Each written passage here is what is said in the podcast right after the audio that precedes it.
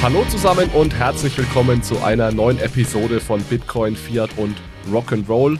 Heute haben wir volles Haus, das komplette Team ist am Start. Es ist Zeit für die Jahresrückblick- und Jahresausblicks-Episode. Einmal im Jahr, so rund um den Jahreswechsel, treffen wir uns, um nach hinten zu schauen, aber vor allem auch nach vorne zu blicken. Genau das werden wir heute tun. Michi, Jonas, Manu, alle sind dabei. Wir machen das so wie letztes Jahr, dass wir zuerst mal intern sagen, was ist so innerhalb des Podcasts passiert dieses Jahr, was planen wir fürs nächste Jahr. Wir machen ja immer einmal im Jahr oder zweimal so eine kleine Strategiesitzung. Da haben wir einige, ja, es gibt kleinere Änderungen fürs nächste Jahr, über die wollen wir euch gerne informieren.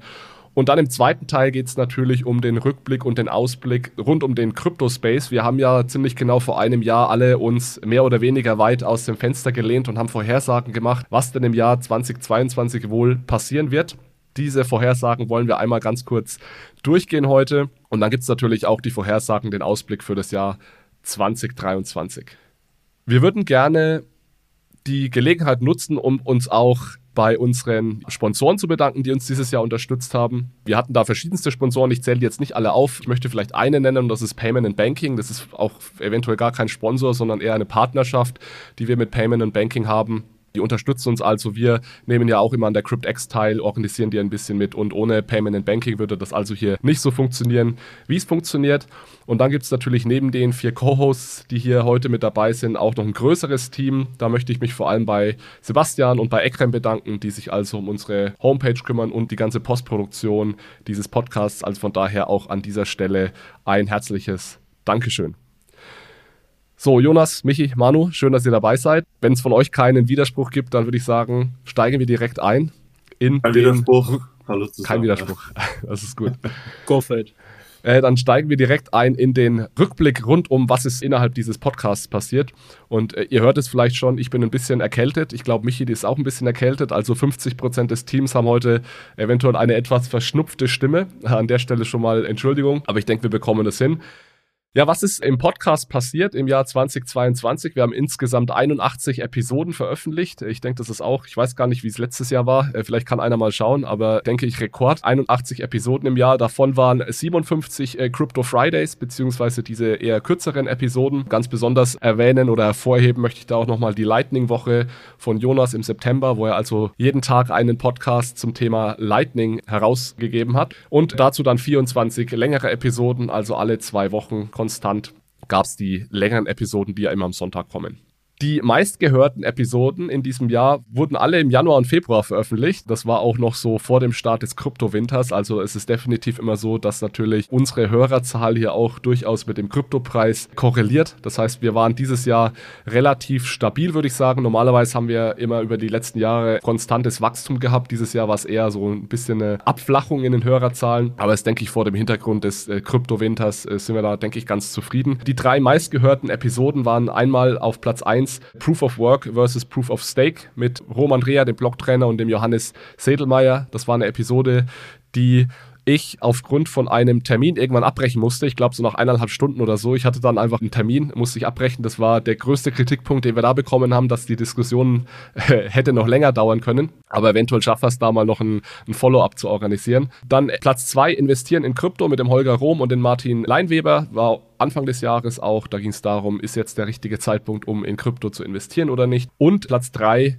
ziemlich genau vor einem Jahr unsere Jahresrückblicks-, Jahresausblicks-Episode 2022. Manuel, ich übergebe vielleicht mal an dich. Du hast noch ein paar Zahlen mitgebracht rund um Social Media. Genau, denn auch hier haben wir dieses Jahr doch ein recht starkes Wachstum gehabt. Das freut uns natürlich sehr, dass ihr uns auch auf den Social Media Plattformen stärker folgt. Auf Twitter haben wir rund 350 Prozent Wachstum hingelegt, auf äh, jetzt rund 280 Followern. Auf LinkedIn sind wir da schon noch ein bisschen aktiver. Haben wir auch 275 Prozent Wachstum hingelegt äh, mit knapp 890 Followern. Da bin ich mir sicher, dass wir nächstes Jahr auch die 1000 knacken werden. Das hilft uns natürlich, um weiter auf uns aufmerksam zu machen und dass ihr auch jeweils die neuen Episoden seht, sie liken und äh, kommentieren könnt. Da freuen wir uns natürlich auch, wenn ihr das weiterhin so aktiv betreibt, wie ihr es in diesem Jahr gemacht habt. Auch was uns sehr freut, ist, dass wir den Telegram-Channel weiter ausbauen konnten. Da haben wir eben auch noch einige neue Mitglieder dazu bekommen. Da entstehen doch teilweise recht spannende und intensive Diskussionen. Das freut mich sehr. Und den Link packen wir natürlich nochmal wie immer in die Show Notes. Den findet ihr unten in der Beschreibung der Podcasts. Was uns auch sehr gefreut hat, und das hilft uns auch, um weiter an Bekanntheit zu gewinnen, sind die Ratings auf euren Podcast-Plattformen. Da haben wir über 200 Ratings. Und diese Ratings, die sind alle sehr gut. Das freut uns natürlich sehr. Haben eine 4,8er Schnitt von fünf Sternen. Und wir bekommen darüber hinaus auch regelmäßig verbales Feedback und äh, Dankesmeldungen per Kommentare, aber auch direkt per E-Mails. Das freut uns wirklich sehr. Insbesondere, dass dieses Feedback wirklich durchweg sehr, sehr positiv ist. Das äh, macht uns sehr froh und freut uns und hilft uns dabei, wirklich auch weiter die Freude an dem Podcast zu haben. Das ist wie ein verspätetes Weihnachtsgeschenk für uns alle. Das würde uns freuen, wenn ihr uns auch äh, zum Jahresende nochmal stärker bewerten wollt und wenn ihr das tun würdet. Das hilft uns einfach, um die Bekanntheit noch zu stärken. Und dann haben wir noch ein paar Informationen zur Homepage, Jonas. Ne?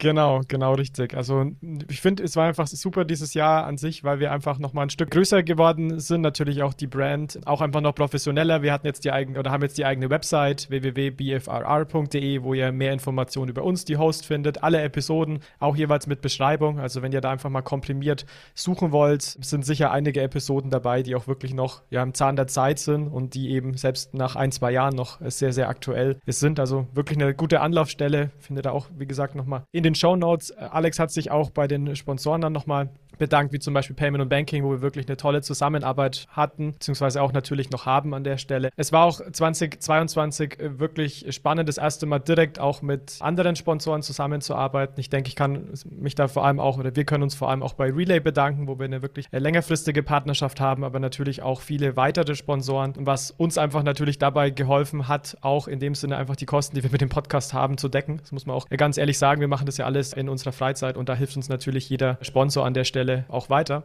Und ein weiteres Pilotprojekt, würde ich mal sagen, was wir gestartet haben und bislang auch ganz gut äh, ankommt, ist die Fountain App. Also die Fountain App ist ja eine, ja, ich sag mal, Micropayment App, wo man sich Podcasts anhören kann und während des Streamens von Podcasts dann auch uns Micropayments, also typischerweise in Form von Satoshis schicken kann. Und das haben wir kurz nach der Lightning-Woche vor ein paar Wochen mal gelauncht und es kommt bislang auch wirklich extrem gut an. Also es ist schön zu sehen natürlich, wenn man über diese ganzen Themen redet und dann auch in der Praxis es mal nutzen kann. Also da schon mal danke an alle, die das machen und probiert es gerne natürlich aus aus, wenn ihr an der Stelle wollt. Und Jonas, vielleicht noch ein Punkt zu den Sponsoren. Und sorry, ich, ich hatte das nicht mehr auf dem Schirm, dass du das ja als offiziellen äh, Agenda-Punkt hattest, dich bei den Sponsoren zu bedanken. Da bin ich dir schon zuvor gekommen. Es war ja eine Zeit lang auch nicht klar, ob dieses Konzept Podcast für uns überhaupt finanzierbar ist über Sponsoren, weil wir sind alle vier voll berufstätig, machen das irgendwie nebenbei und wir müssen für uns ein Setup finden, dass eben gewisse Dinge ausgelagert werden. Dazu gehört vor allem die Postproduktion. Also eine Minute Podcast dauert ungefähr drei Minuten Schneidearbeit oder Postproduktionsarbeit. Das heißt, wenn wir hier eine Stunde aufnehmen, bedeutet das drei Stunden Nachbereitung normalerweise und das können wir einfach privat nicht leisten in unserer Freizeit, weswegen wir das auslagern müssen. Und mir war es zumindest Anfang des Jahres nicht klar, ob wir dieses Geld auch irgendwie über Sponsoren eintreiben können. Das hat im Jahr 2022 funktioniert. Es ist für mich immer noch ein bisschen offen, ob es im Jahr 2023 auch funktionieren wird. Wir haben ja Gott sei Dank einige längerfristige Partner, die uns da einiges an Sicherheit geben. Aber ja, vielleicht auch um ein bisschen um Verständnis zu werben unter den Hörerinnen und Hörern. Sponsoren sind für uns extrem wichtig, weil sonst könnten wir das in dem Umfang überhaupt nicht leisten, wie wir das aktuell machen. Aber ja, Michi, dann äh, sprechen wir doch gerne mal über darüber, wie es weitergehen soll im Jahr 2023. Was haben wir uns denn da vorgenommen?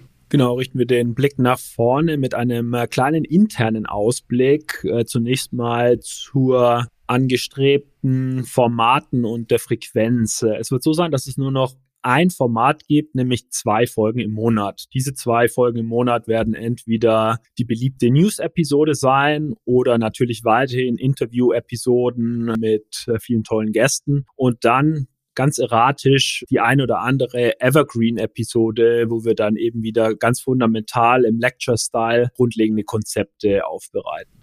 Diese Episoden erscheinen einfach jeden zweiten Sonntag wie gewohnt. Die Änderung, die es jetzt geben wird, ist, dass es zwischen diesen Sonntagsepisoden nur noch gegebenenfalls und optional die Crypto Friday Episoden geben wird. Also im Extremfall wird jeden Freitag weiterhin eine Crypto Friday Episode erscheinen. Das ist aber wirklich der Extremfall. Die Idee ist, dass wir wirklich optional, wenn wir ein Thema unbedingt adressieren möchten, am Freitag dazu dann optional eine Crypto Friday Episode publizieren. Genau, wir wollten uns da, denke ich, einfach ein bisschen mehr Freiheit geben, weil sechs Episoden jeden Monat, da war schon einiges an Druck da dieses Jahr und ich denke, es ist auch für die Zuhörer am Ende besser, wenn wir einfach publizieren, wenn wir was Spannendes zu erzählen haben und nicht gezwungenermaßen jeden Freitag dann irgendwie eine Episode raushauen müssen. Aber ich kann mir vorstellen, wenn ich mir den Releaseplan ansehe, dass es auch in Zukunft regelmäßig am Freitag Episoden geben wird, aber vermutlich einfach nicht mehr jeden Freitag.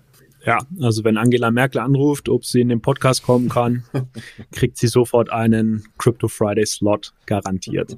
Genau, Stichwort Angela Merkel. Wir wollen euch natürlich auch einen kleinen Appetizer rund um unsere Gäste und Themen geben. Angedacht äh, sind Episoden rund um die geldtheoretischen Thesen von Jeff Snyder. Wir planen ein Streitgespräch zu Bitcoin und Energieverbrauch. Es wird natürlich um die DLT Adoption im TradFi gehen. Es sitzen zwei Banker in der Aufzeichnung, also sein Muss. DeFi versus CeFi wird weiterhin betrachtet, Regulatorik, Lightning und natürlich habe ich mir vorgenommen, Metaverse und Web3 weiter zu pushen. Äh, da haben wir zum Beispiel den AR-Pioneer Louis Rosenberg gewonnen, uns mal seine Sicht auf das Thema Metaverse mitzugeben. Und die Episode mit Jeff Snyder, die haben wir schon äh, vor langer Zeit angekündigt. Die hätte eigentlich schon im Dezember erscheinen sollen. Das hat dann terminlich nicht, nicht geklappt, weil die einiges an Vorbereitung bedeutet. Aber die kommt auf jeden Fall. Also ich habe das großtourig auf Twitter angekündigt für Anfang Dezember. Die wird wahrscheinlich irgendwann jetzt äh, definitiv in Q1 2023 erscheinen. So, Jungs, jetzt würde ich sagen, genug der internen und externen Ausblicke. Lasst uns gucken, inwieweit sich unsere Thesen bestätigt haben. Jetzt wird abgerechnet. Genau, also der Deal war ja vor einem Jahr, jeder gibt zwei Thesen ab äh, für das Jahr 2022, möglichst messbar, damit wir uns jetzt ein Jahr später zusammensetzen können und äh, evaluieren können, was ist denn eingetroffen, was nicht. Der Deal war auch, für jede richtige These gibt es ein Bier. Äh, und ja, schauen wir mal, wer wer die Möglichkeit hat, äh, bei unserem nächsten internen Podcast-Treffen hier auf die Kosten der anderen zu trinken. Äh, ich würde sagen, wir gehen einfach mal These für These durch. Vielleicht äh, jeder einfach mal mit seiner ersten These. Ich stehe hier in unseren Notizen ganz oben, deswegen fange ich einfach mal mit meiner ersten These vom letzten Jahr an. Und zwar war meine These oder meine Vorhersage, dass kein weiteres Land Bitcoin als gesetzliches Zahlungsmittel einführen wird im Jahr 2022. Das ist gar nicht so leicht zu beantworten, ob das jetzt passiert ist oder nicht. Es gab ja logischerweise El Salvador, die als erstes Land das Ganze eingeführt haben und dann gab es im Jahr 2022 die Nachricht, dass die Zentralafrikanische Republik Bitcoin als gesetzliches Zahlungsmittel eingeführt hat. Von daher würde ich jetzt sagen, diese Vorhersage ist falsch. Also es ist tatsächlich ja. ein weiteres Land dazugekommen. ist nicht so kompliziert. Ja, als ich möchte. Wird, haben sie gesagt, das ist gesetzliches Zahlungsmittel ich, ich, ich möchte das trotzdem ein bisschen qualifizieren, was da passiert ist. Und zwar wurde das also irgendwie aus dem Parlament entschieden. Ich weiß nicht genau, wer das, wer das entschieden hat. Äh, man findet da relativ wenig Informationen dazu, aber das Parlament hat darüber abgestimmt, hat Bitcoin zum gesetzlichen Zahlungsmittel gemacht. Seitdem gibt es nichts mehr dazu zu finden. Also es gibt diese Nachricht ursprünglich von Reuters aus dem April. Seitdem ist also nichts mehr passiert. Es hat zum Beispiel, nur um euch diese Dimension mal klar zu machen, die Zentralbank hat von dieser Entscheidung aus der Presse erfahren. Also die waren da überhaupt nicht mit eingebunden vorher. Die Zentralafrikanische Republik hat eine Internetdurchdringung von 4 bis 11 Prozent. Man findet da äh, unterschiedliche Zahlen. Also okay, es ist gesetzliches Zahlungsmittel, aber ich glaube nicht, dass jetzt schon eine Zahlung stattgefunden hat oder dass da irgendwas passiert ist seitdem, aber auf dem Papier ist es vermutlich richtig. Ja. Ich erinnere mich noch, als das rauskam, da haben wir auch sehr kritisch darüber diskutiert, was das überhaupt soll, wie das ernst genommen werden kann und so weiter. Also ich bin da schon natürlich bei dir, bleiben wir realistisch, das ist irgendwie eine komische Meldung. Man hat auch nirgendwo irgendwie wieder was gelesen und gehört. Das finde ich auch total komisch, weil eigentlich müsste das ja breit diskutiert werden, wie sich da Bitcoin in dem Land da jetzt schlägt als gesetzliches Zahlungsmittel. Also ähm, ich finde, du hast trotzdem falsch gelegen und äh, ich bekomme dir auf jeden Fall von dir. Wie er sich freut. Aber Alex, Wie er sich freut. ich, ich setze noch, setz noch einen drauf. Also es gab ja noch ein, ein Land oder einen Staat, der ist zwar natürlich super mini, aber es wurde im Endeffekt ja verschiedene ähm, Token der Tron-Blockchain in Dominica als Legal Tender eingeführt. Da gibt es tatsächlich auch ein entsprechendes Gesetz. Äh, auch da natürlich Dominica, ein Inselstaat, wahrscheinlich äh, so klein wie das Dorf, in dem ich gerade wohne, ähm, aber auf dem Papier eben auch dann zweites Land, wobei man da sagen muss, es ist dann eben nicht nur, bezieht sich dann nicht unbedingt nur auf Bitcoin, aber auf Krypto dann allgemein. Ist das überhaupt ein Land? Ja, naja, nein. Also es ist eine, eine Inselgruppe. Also kein Land und es geht nicht um Bitcoin. Trotzdem, kein Bier. Ja, gut, gut. Also schweren Herzens sehe ich das ein, dass ich da falsch gelegen war, aber das, das nehme ich nur zähneknirschend zur Kenntnis. Es war ja genau das war, ich weiß gar nicht, ob ich das letztes, ich glaube, ich habe es sogar gesagt letztes Jahr, dass das mein, meine große Angst ist, dass halt wirklich irgend so ein kleines Land, um sich zu profilieren, meint, das jetzt auch ankündigen zu müssen und das genau das ist jetzt auch eingetreten. Aber gut, lass uns weitergehen. Michi, deine erste These, ist die eingetroffen oder nicht? Genau, meine erste These war die folgende. Binance wird seine Position als größte Bitcoin Futures Börse nach Open Interest behaupten, wird aber heftig attackiert vom Konkurrent FTX. so, das ist richtig und falsch. Und erstmal vorneweg, es ist eine ziemlich äh, spezifische These und es sind eigentlich zwei Teilaussagen. Also wie gesagt, die These ist richtig und falsch. Der erste Teilsatz zu Binance ist nämlich richtig. In der Tat hat jetzt zum Jahresendstand Binance Futures nach 24-Hour Open Interest seine Position als größte Bitcoin Futures Börse behauptet mit 1,78 äh, Milliarden US-Dollar, 24 Stunden Open Interest vor der Nummer 2 Bybit und der Nummer 3 BitGet. Binance Futures ist auch generell die größte Bitcoin Futures Börse, nicht nur für Bitcoin, also für alle Kryptowährungen. Und Binance ist auch, äh, um noch weiter zu gehen, nach Tageshandelsvolumen generell der größte Crypto-Exchange. Also Teil 1 der These richtig, aber leider Teil 2, nämlich dass Binance heftig attackiert wird von Konkurrenz FTX, ist halt definitiv falsch. Es ist die Story des Jahres. FTX ist spektakulär gescheitert, pleite. Ich glaube, äh, da muss ich nicht mehr zu sagen. Ja, und der zweite Teil ist so falsch, dass wir das unmöglich als richtig werten können, was du da vorher gesagt hast. Also da hast du wirklich ein Händchen bewiesen dafür, so richtig ins Klo zu greifen mit der These. Ah ja, hätte ich mir doch einfach diese, wie viele Buchstaben, Wörter sind es? Eins, zwei, drei, vier, fünf, sechs, sieben Wörter, ja, die alles ruiniert haben. Ja. Schön, wie jeder den anderen heute reinreiten will und keiner dem anderen Bier kennt. Das wird eine gute Diskussion. Ja, ja, man könnte bei Alex als auch bei mir ein Auge zudrücken und halt den, den Essenz der These aber ihr nehmt uns wirklich beim Wort. Ja. Gut, ja, da müssen wir, denke ich, auch nicht lange drüber diskutieren. Wir haben über FTX gesprochen in den letzten Episoden. Das ist einfach das Thema, was gerade alles, alles dominiert. Es wird sicherlich auch nicht die letzte Episode sein, in der wir über FTX reden, aber lasst uns vielleicht jetzt heute dieses Thema mal ausklammern und dann, Jonas, zu deiner These aus dem letzten Jahr gehen, zu deiner ersten These. Genau, also meine erste These letztes Jahr war, dass äh, USDC ähm, USDT als wichtigsten Stablecoin nach Marktkapitalisierung ablösen wird. War ja so, dass im Endeffekt zum Jahresbeginn äh, USDT, also von Tether, wie man häufig auch sagt, knappe Marktkapitalisierung von 80 Milliarden US-Dollar hatte, in USDC 40 Milliarden. Und da war eben die Hypothese, naja, dass die Investoren das Risiko hinter USDT verstehen, weiteren Zufluss in USDC gibt und im Endeffekt dadurch USDT USDC der wichtigste Stablecoin auf dem Markt wird. Soweit die Theorie, hat auch bis Mitte des Jahres ehrlich gesagt ziemlich vielversprechend ausgeschaut. Da ist USDC stark gewachsen, USDT von der Marketablisierung gesunken. Es waren noch 10, nur noch 10 Milliarden Dollar Unterschied. Aber auch dann natürlich kam äh, Terra Luna damals, Vertrauen in Stablecoins ist insgesamt ja, geringer geworden. Auch rund um USDC gab es äh, starke Outflows mit dem Ergebnis, dass man am Ende sagen kann, ist eben nicht so gekommen. Und wir haben jetzt zwar eine Differenz, die geringer ist, also 40 Milliarden versus jetzt 20 Milliarden, aber es hat sich eben nicht so, äh, nicht für für wahr herauskristallisiert. Aber Jonas Terra war ja eigentlich das Beste, was dir hätte passieren können, um diese beiden Coins näher zusammenzubringen. Und das hat ja auch dazu geführt, dass sie deutlich näher zusammengekommen sind, als es wahrscheinlich ohne diesen ja, Crash zeitweise, passiert ne? ist. Ja. Also zeitweise, das, genau. Das fand ich so komisch. Also habt ihr da, wisst ihr, was da passiert ist? Weil zeitweise ist es ja genau passiert. Also USDC hat ja stark profitiert, aber jetzt ist die Marktkapitalisierung ja stärker zurückgegangen als von Tether verstehe das gar nicht so richtig. Nee, also es ging mir tatsächlich ähnlich, weil ich habe mir auch gedacht, als ich die Nachricht gehört habe, Talaluna eigentlich, ja klar, die Leute verstehen jetzt, wie viel Risiko hinter den Stablecoins steckt, wie viel Risiken dahinter stecken und deswegen gehen die Leute in USD, äh, USDC, aber es war eben wirklich so, dass, ja, so dann ein, ein zwei Monate nachdem der Terra Crash war, dann eben auch USDC stark an Marktkapitalisierung verloren hat. Also es waren ja dann wirklich 10 Milliarden, das waren ja knapp äh, 20 Prozent von dem Hoch, was mich in dem Moment auch extrem äh, überrascht hat, wo ich aber auch sagen kann, dass ich es mir nicht so ganz erklären kann. Ich weiß nicht, ob es euch, ob ihr an der Stelle erklärt Erklärungsansätze habt. Aber mich hat das sehr stark überrascht.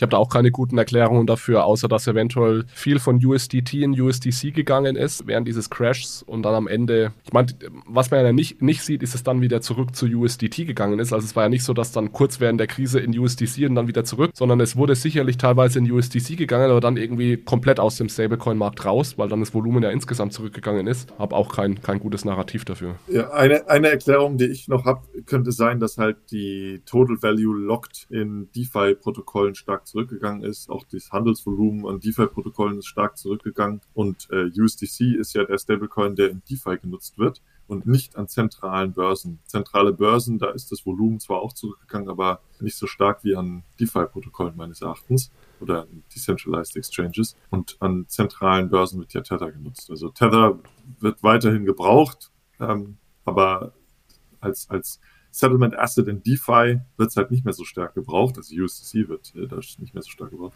Vielleicht ist es deswegen zurückgekommen. Und was man ja auch. ja.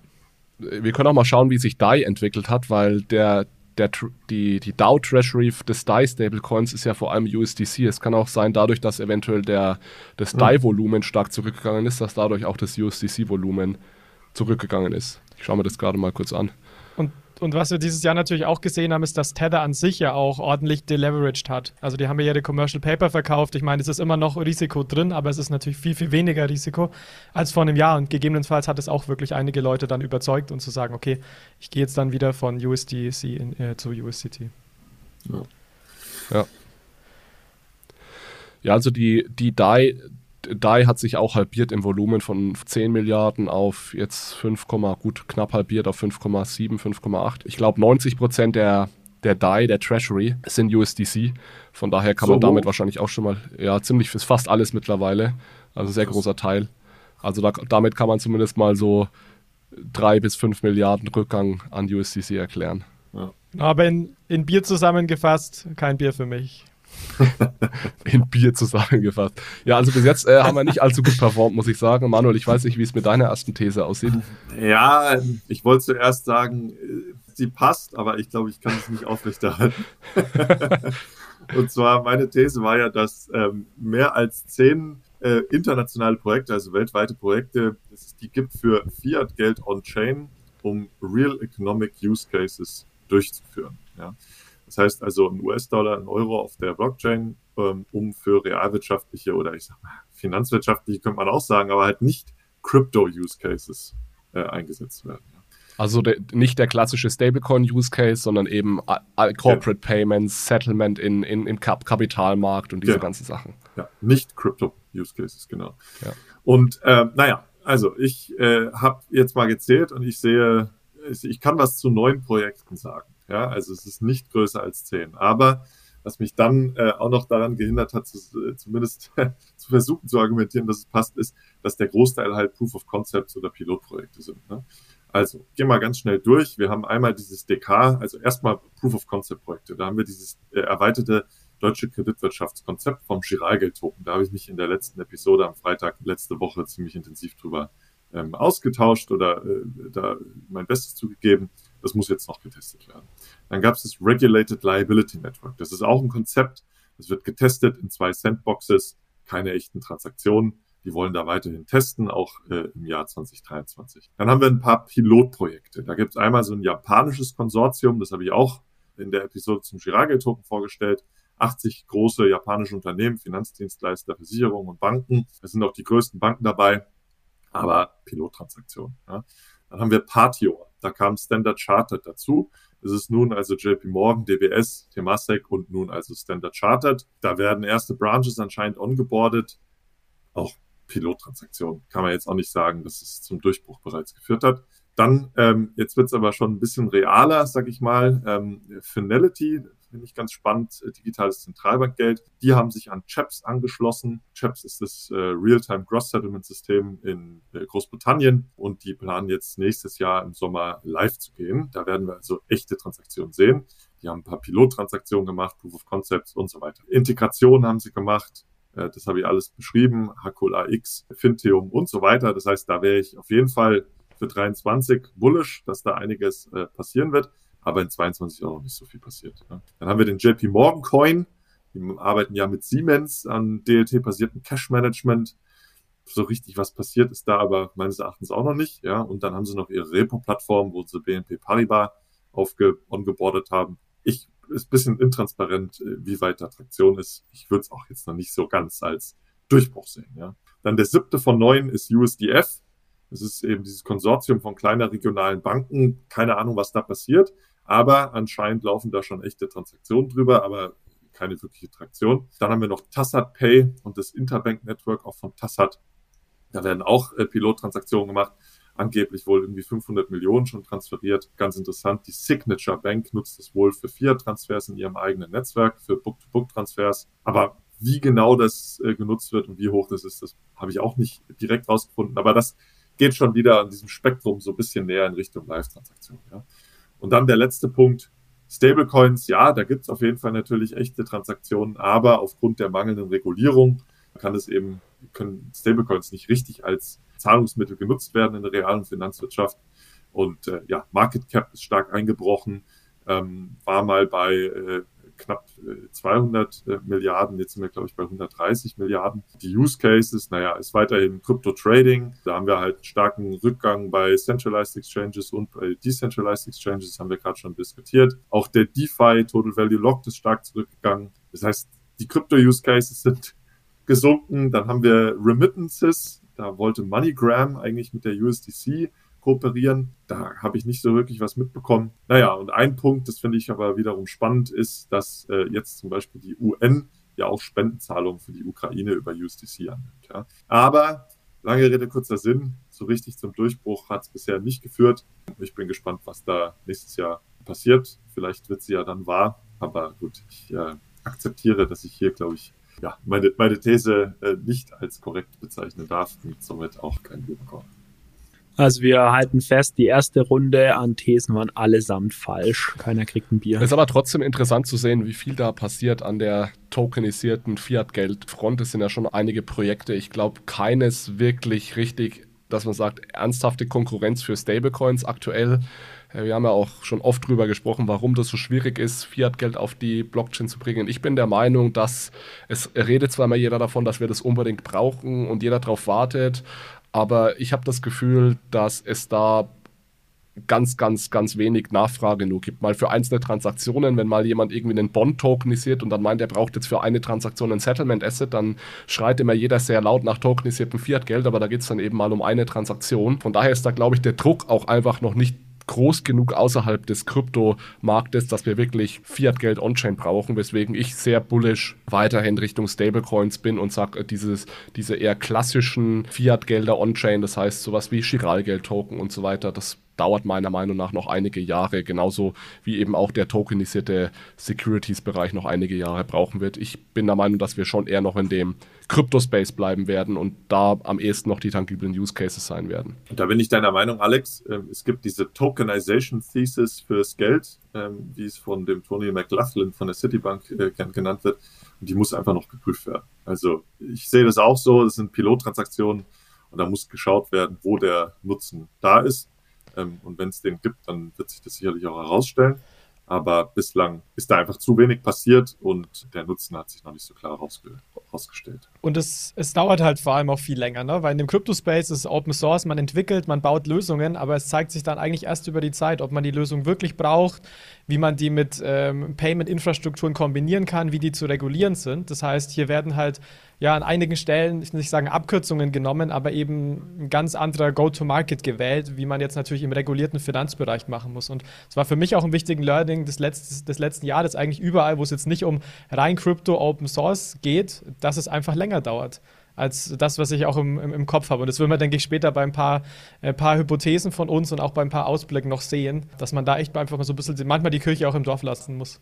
Ja, Ja, lass uns da gerne später nochmal drauf eingehen, wenn es zu einer der Thesen passt, die jetzt nach vorne schauen. Wir hatten ja alle noch eine zweite These. Rückblickend, vielleicht sind wir da ein bisschen erfolgreicher als jetzt mit, den, mit unseren ersten Thesen. Die sind ja alle in die Hose gegangen. Ich glaube, meine zweite These, die ist dies eingetroffen, aber ich bin gespannt, was ihr dazu sagt. Ich habe mich Anfang des Jahres, da waren wir beim absoluten NFT-Hype-Bubble-Maximum gestanden, habe ich mich relativ weit aus dem Fenster gelehnt und gesagt, dass 2022 ein miserables Jahr für NFTs werden wird, dass es also zu einem NFT-Winter kommen wird. Ich habe mich damals auch im Manager-Magazin damit zitieren lassen. Ist eigentlich nicht so meine Art, habe da auch mal ein paar Wochen etwas geschwitzt, aber Insbesondere, weil es am, am Jahresanfang ja nochmal total durch die Decke ging. Ne? Also wir, ich erinnere mich noch an die ersten Episoden, wo wir gesagt haben, das wird ja, du wirst ja krachend scheitern. Ja? Genau, ja. Also erst ging es irgendwie nochmal um 50 Prozent hoch, nachdem ich die, diese Aussage gemacht habe, aber dann ja ging es deutlich, deutlich nach unten. Was ich nicht erwartet hätte, ist, dass im Endeffekt gleichzeitig mit einem generellen Kryptowinter einhergeht, dieser Rückgang an NFT-Preis und Handelsvolumina. Aber so war es jetzt nun mal. Man muss vielleicht auch dazu sagen, dass die absoluten Top- Projekte, das heißt Board Ape Yard Club, äh, Mutant Ape Yard Club, Azuki, CryptoPunks und so weiter, die haben sich relativ gut gehalten. Also die sind jetzt nicht irgendwie um 90 Prozent eingebrochen, was die Preise anbelangt. Aber natürlich der lange Rattenschwanz an NFT-Projekten. Es ist relativ schwer, an gute Zahlen zu kommen, weil Non-Fungible Token steht ja dafür, dass es da jetzt keine liquiden Märkte dafür gibt. Das sind eben einzelne Kunstwerke. Da gibt es jetzt keine wirklich guten Preisdaten über die vielen äh, Projekte, die es da gibt. Aber ich denke, wir können uns darauf einigen, dass dieser Markt sehr gelitten hat dieses Jahr und ganz viele viele Projekte da gegen die Wand gefahren sind. Also ich würde dir, Alex, auf jeden Fall zustimmen und sagen, das Bier bekommst du. würde sagen, yes. wahr. Ich würde es aber so ein bisschen relativieren. Ich weiß nicht, ehrlich gesagt nicht, ob man wirklich sagen kann NFT Winter, weil du hast recht, dieser ganze Hype ist jetzt weg und die Volumina sind ja fast wahrscheinlich über 90, 95 Prozent eingebrochen. Auf jeden Fall. Aber was wir schon echt sehen, ist, dass außerhalb dem Crypto-Space echt extrem viel passiert. Also wenn du dir zum Beispiel anschaust, wie viel, also jetzt, es gibt NFTs auf Instagram zum Beispiel, ne? wo man auch sagen muss, es ist wirklich Winter. Oder jetzt auf Polygon, wo jede, gefühlt jede Brand jetzt da mal NFTs äh, ausgibt und damit ja wie Nike auch schon äh, viele Millionen damit verdient. Ähm, also das würde ich, würd ich an der Stelle auch so ein bisschen noch mit aufführen, dass man bestimmt auch anders argumentieren kann. Du, du sagen, sagst es war ein also, erfolgreiches Jahr und die ja, du sagst also, sich aus. Wenn Donald Trump 45.000 NFTs ausgibt und die alle verkaufen kann, dann kann es kein NFT-Winter sein. Ja. Das, das wollte ich gerade sagen. Und die wurden ja verkauft wie warme Semmel. Irgendwie in ein paar Minuten. 45.000 Stück, A, 99 Dollar, alle weg innerhalb kürzester Zeit. Ja. Nee, aber äh, gut, gut, dass du sagst, Jonas. Ich, ich bin auch long-term bullish, was NFTs angeht. Nicht NFTs im Sinne von tokenisierter digitaler Kunst. Ich glaube, dass NFTs viel mehr können. Und ich glaube auch, dass es so eine gesundende Schrumpfung war jetzt in diesem Jahr, weil es einfach crazy war, was Anfang des Jahres ja. äh, abgegangen ist. Insbesondere die Preise. Ne? Also ich meine, es ist ja völlig unbestreitbar meines Erachtens, dass diese Preise da inflated waren.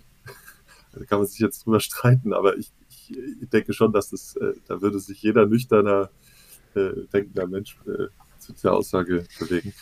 Und ja, aber im Nachhinein ist es immer einfach, mal. Also damals, damals also, war das nicht so offensichtlich. Also ich war da jetzt ja auch nicht. Das war, für ein Affenbild. Also, das war nicht, das war nicht Mainstream-Meinung, als ich damals gesagt habe, äh, wir werden einen NFT äh, krassen Rückgang sehen in 2022 auch wenn das irgendwie die OG-NFTs sind und die OG-Sammelstücke, die jeder haben will, weiß ich nicht, ob diese Preise, die damals aufgerufen wurden, irgendwie gerechtfertigt waren. Und dass die runterkommen, ich glaube, das war gesund.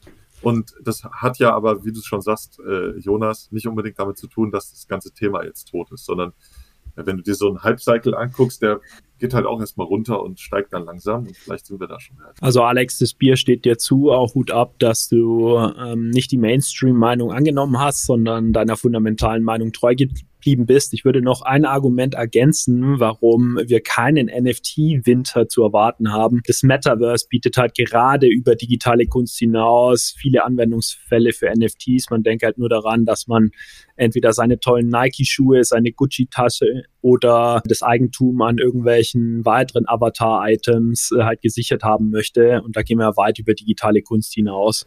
Das setzt aber voraus, das Metaverse. Das setzt, sorry Michi, das setzt aber voraus, dass das Metaverse in irgendeiner Art und Weise erfolgreich ist. Und das sind wir aktuell auch noch nicht. Also dieses Argument, dass das Metaverse dasjenige sein wird, das, das den NFT-Markt aus den aus dem Sumpf zieht, das, das sehe ich jetzt ehrlich gesagt nicht. Genau, also das war genau der Halbsatz, den ich noch ergänzen wollte. Aber da ich ja bullish bin beim Metaverse, ich hatte mir auch überlegt, das eine These mitzubringen, äh, dass ein weiterer Big Tech Player nächstes Jahr nach Meta noch äh, sein eigenes zentralisiertes Metaverse lanciert. Ja, sollte das passieren und meine Bullishness sich als korrekt erweisen, dann wird die Nachfrage nach NFTs potenziell steigen. Lass uns weitermachen mit einem Blick auf die Uhr. These 2 von Michi, was hattest du noch? Ja. Genau. Äh, meine zweite These war, es wird mindestens fünf groß angelegte Crypto-Hacks geben. Groß angelegt war quantifiziert als größer oder gleich 300 Millionen US-Dollar. Da muss man sagen, es ist falsch. Es gab zwar wirklich deutlich mehr als fünf groß angelegte Crypto-Hacks, aber nur zwei davon waren größer gleich 300 Millionen US-Dollar. Das war nämlich der Ronin Chain Hack mit 600 Millionen und ähm, der Wormhole Bridge Hack mit 323 Millionen. Bei FTX ist noch ein bisschen unklar, welcher Anteil der Verluste einem internen Hack zuzurechnen ist und inwiefern man dann überhaupt von Hack sprechen kann, wenn ein Insider Gelder abzieht. Denn er hat ja quasi legitimen Zugriff. Genau, ich berufe mich dabei auf Zahlen von der Block Research. Das werden wir euch gerne in den Show Notes verlinken. Die haben eine schöne Grafik aufbereitet, die die acht größten Crypto-Exploits nach gestohlenen Beträgen für euch sortiert. In dem Sinne ist leider auch meine zweite Hypothese falsch. Kein Bier für den Michael in diesem Jahr.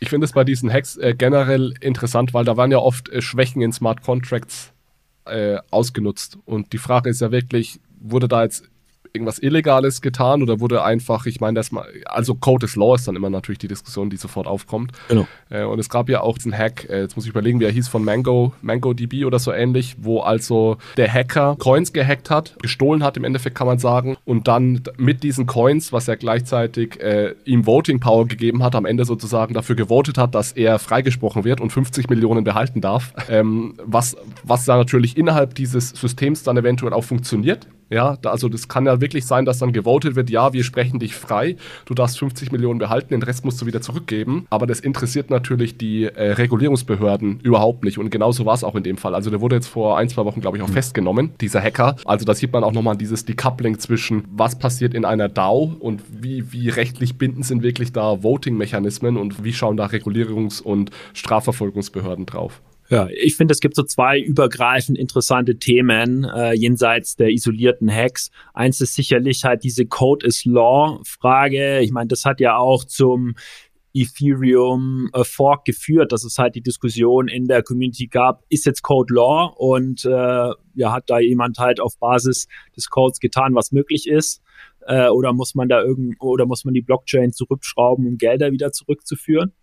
Und die zweite Diskussion ist aus meiner Sicht, dass DeFi insbesondere von den Hacks betroffen war und DeFi eigentlich so ein, ja, ein geschlagenes Kind des Jahres ist, äh, weil DeFi Opfer von so vielen Hacks geworden ist. Also DeFi ist wirklich Wild Wild West und man muss sehr vorsichtig sein. Gut, dann springen wir mal weiter, oder? Dann mache ich mit meiner zweiten These vielleicht direkt weiter vom letzten Jahr. Und zwar ging es da um digitale Zentralbankwährung und meine These war, dass drei weitere Länder äh, eine CBDC einführen werden und fünf neue Projekt, äh, Pilotprojekte rund um CBDCs gestartet werden. Und auch ganz wichtig, ich habe mich damals auf Retail CBDCs fokussiert. Wenn man sich die Daten jetzt mal anschaut, ich habe mir hier Daten des CBDC Trackers, also cbdctracker.org angeschaut, auch ein Projekt, wo ich ebenfalls mit involviert bin, muss man sagen, dass es leider in der Form nicht eingetroffen ist. Ich finde, dass letztes Jahr extrem erfolgreich war dahingehend, dass super viele Zentralbanken angekündigt haben, was zu tun, zu entwickeln, sich das anzuschauen, Piloten auch vielleicht zu starten. Aber meine Hypothese oder meine These war ja nicht auf Ankündigungen bezogen, sondern auf tatsächliche Ereignisse. Und da haben wir tatsächlich nur gesehen, dass in 2022 nur ein Land, ein weiteres Land eine CBDC eingeführt hat, nämlich Jamaika. Ich muss sagen, ich hatte damit gerechnet, dass auch China die CBDC komplett im ganzen Land einführt. Ist bislang noch nicht passiert, sind zwar über 250 Millionen Wallets, aber ist eben offiziell noch nicht eingeführt. Das heißt, heißt 1 versus die 3, die ich erhofft hatte. Und wenn man jetzt sich Pilotprojekte anschaut, sind in Indien und Ghana Piloten gestartet, allerdings auch nur dort. Also das heißt keine fünf Länder, sondern zwei statt fünf. Dementsprechend sind die Zahlen beide nicht eingetroffen, war ich ein bisschen zu optimistisch. Nichtsdestotrotz äh, glaube ich, dass es, wie gesagt, dann einfach der natürliche Lauf der Dinge ist, dass mehr angekündigt wird, mehr gemacht wird. Aber da ich meine Prognose nicht auf Ankündigungen bezogen habe, muss ich da ehrlich sein, dass es äh, ja ein bisschen zu, zu hoch geschätzt oder gepokert war. Kein Bier. Kein Bier. Ich, ich finde aber deine zwei Prognosen, die fand ich echt sympathisch, Jonas. Also auch das zum Stablecoin, das war zwar bold, ich glaube langfristig wirst du da mit beiden recht behalten. Timing war einfach nicht, nicht ganz passend dieses Jahr. Naja, ich meine. Müssen wir Tether, den Zeithorizont erweitern. Aber Tether räumt seine Bilanz auf, hat das gut gemacht. Also, ich finde, ich fand, also, wenn man eine Erfolgsgeschichte erzählen will, dann ist es Tether. Weil, guck dir die Bilanz vom Jahresanfang und die Bilanz vom Jahresende an. Was die da gemacht haben, ist schon krass. Und auch, ich meine, es wird immer mal wieder moniert, dass da riesige Abflüsse stattfinden, aber die haben die alle einfach weggesteckt, ohne Probleme. Ja. Also das ist auch Ich glaube, das war der große Erfolg von Tether, dass ja. sie wirklich bewiesen haben, dass sie da Milliarden an Abflüssen in kürzester Zeit problemlos abwickeln können. Ohne Probleme. Das hat sicherlich äh, Vertrauen geschaffen, ja. Und dann ist er ein paar Mal depackt, immer bei den jeweiligen Events, also als äh, äh die CFI-Krise im Mai ausgebrochen ist, aber dann natürlich auch bei FTX. Aber das haben sie auch immer wieder recovered. Also was nichts daran ändert, äh, dass ich finde, dass Circle das deutlich bessere Business Development hat, deutlich seriöser aufgestellt ja. ist, die deutlich interessantere Product Roadmap auch hat. Ich glaube, langfristig ähm, wird sich das durchsetzen. Das stimmt. Na gut, dann mache ich mal weiter, oder? Mit meiner letzten und dann haben wir es auch geschafft. Und zwar war das, dass die DLT-Adoption von deutschen Banken stark zunimmt. Also mindestens drei äh, größere Projekte und deutsche Banken bieten Crypto-Custody von Kunden an oder für Kunden an, Großbanken und auch kleinere Privatbanken. Und da bin ich mir nicht so sicher. Da bin ich gespannt, was ihr sagt. Ich habe ein Jein hingeschrieben, weil sie hat durchaus auf jeden Fall zugenommen. Ja. Allerdings nicht mega stark und vor allem ist es jetzt kein riesiger Trend geworden. Ja. Also es ist nicht zum riesigen Durchbruch gekommen, aber möglicherweise eben auch aufgrund der mangelnden Lizenzen, die immer noch nicht vergeben wurden, also Custody und auch Krypto-Wertpapier-Registerführerlizenzen und natürlich auch dem mangelnden Sekundärmarkt. Aber ich will noch mal kurz aufzeigen, was da passiert ist. Custody-Bereich, leider bisher nur fünf Dienstleister lizenziert und das ist schon gewaltig. Ich meine, überlegt mal, Ende 2020, äh, sorry, Ende 2019 war die Frist ne, für die äh, Grandfathering ähm, äh, Möglichkeit. Und im Jahr 2020 sind Coinbase Tang und Tangany, glaube ich, äh, dazugekommen. Dann kam Upvest, äh, nee, und Capilendo war, glaube ich, auch noch 2020. Auch. Genau. Und dann ist 2021, glaube ich, nur Upvest und 2022 nur Bitpanda dazugekommen. Also dieses Jahr kam nur ein zusätzlicher lizenzierter Dienstleister dazu. Das ist schon gewaltig. Also entweder stecken da ganz viele bei 90 Prozent oder die, die BaFin ist einfach extrem langsam und äh, die, die Pipeline ist komplett verstopft. Ja. Ich weiß es nicht, aber das ist schon äh, gewaltig, weil da sind ja einige noch in der Pipeline. Ähm, aber es ist wirklich die Frage, ob der, also ich glaube, es ist ein klares Nein. Du bekommst kein Bier. Aber ja, die Frage ist, aber die Frage ist, äh, ob, das, ob das jetzt an den Banken lag oder an der BaFin, weil also es stecken ja sicherlich einige in der Schlange. Äh, ja. Und ist jetzt die Frage, ist die BaFin langsam oder brauchen die Banken einfach zu lange, um die Anspr den Ansprüchen der BaFin äh, gerecht zu werden? Ich denke, beides, beides ist wahrscheinlich ein bisschen wahr. Ja. Zweiteres sicherlich, weil bisher steckt meines Erachtens nur, also was ich zumindest weiß, Bankhaus von der Heid und Commerzbank in der Pipeline, die bereits eingereicht haben. Bankhaus von der Heid ziemlich früh ähm, und da hat sich bisher nichts ge getan und Commerzbank kam dieses Jahr dazu.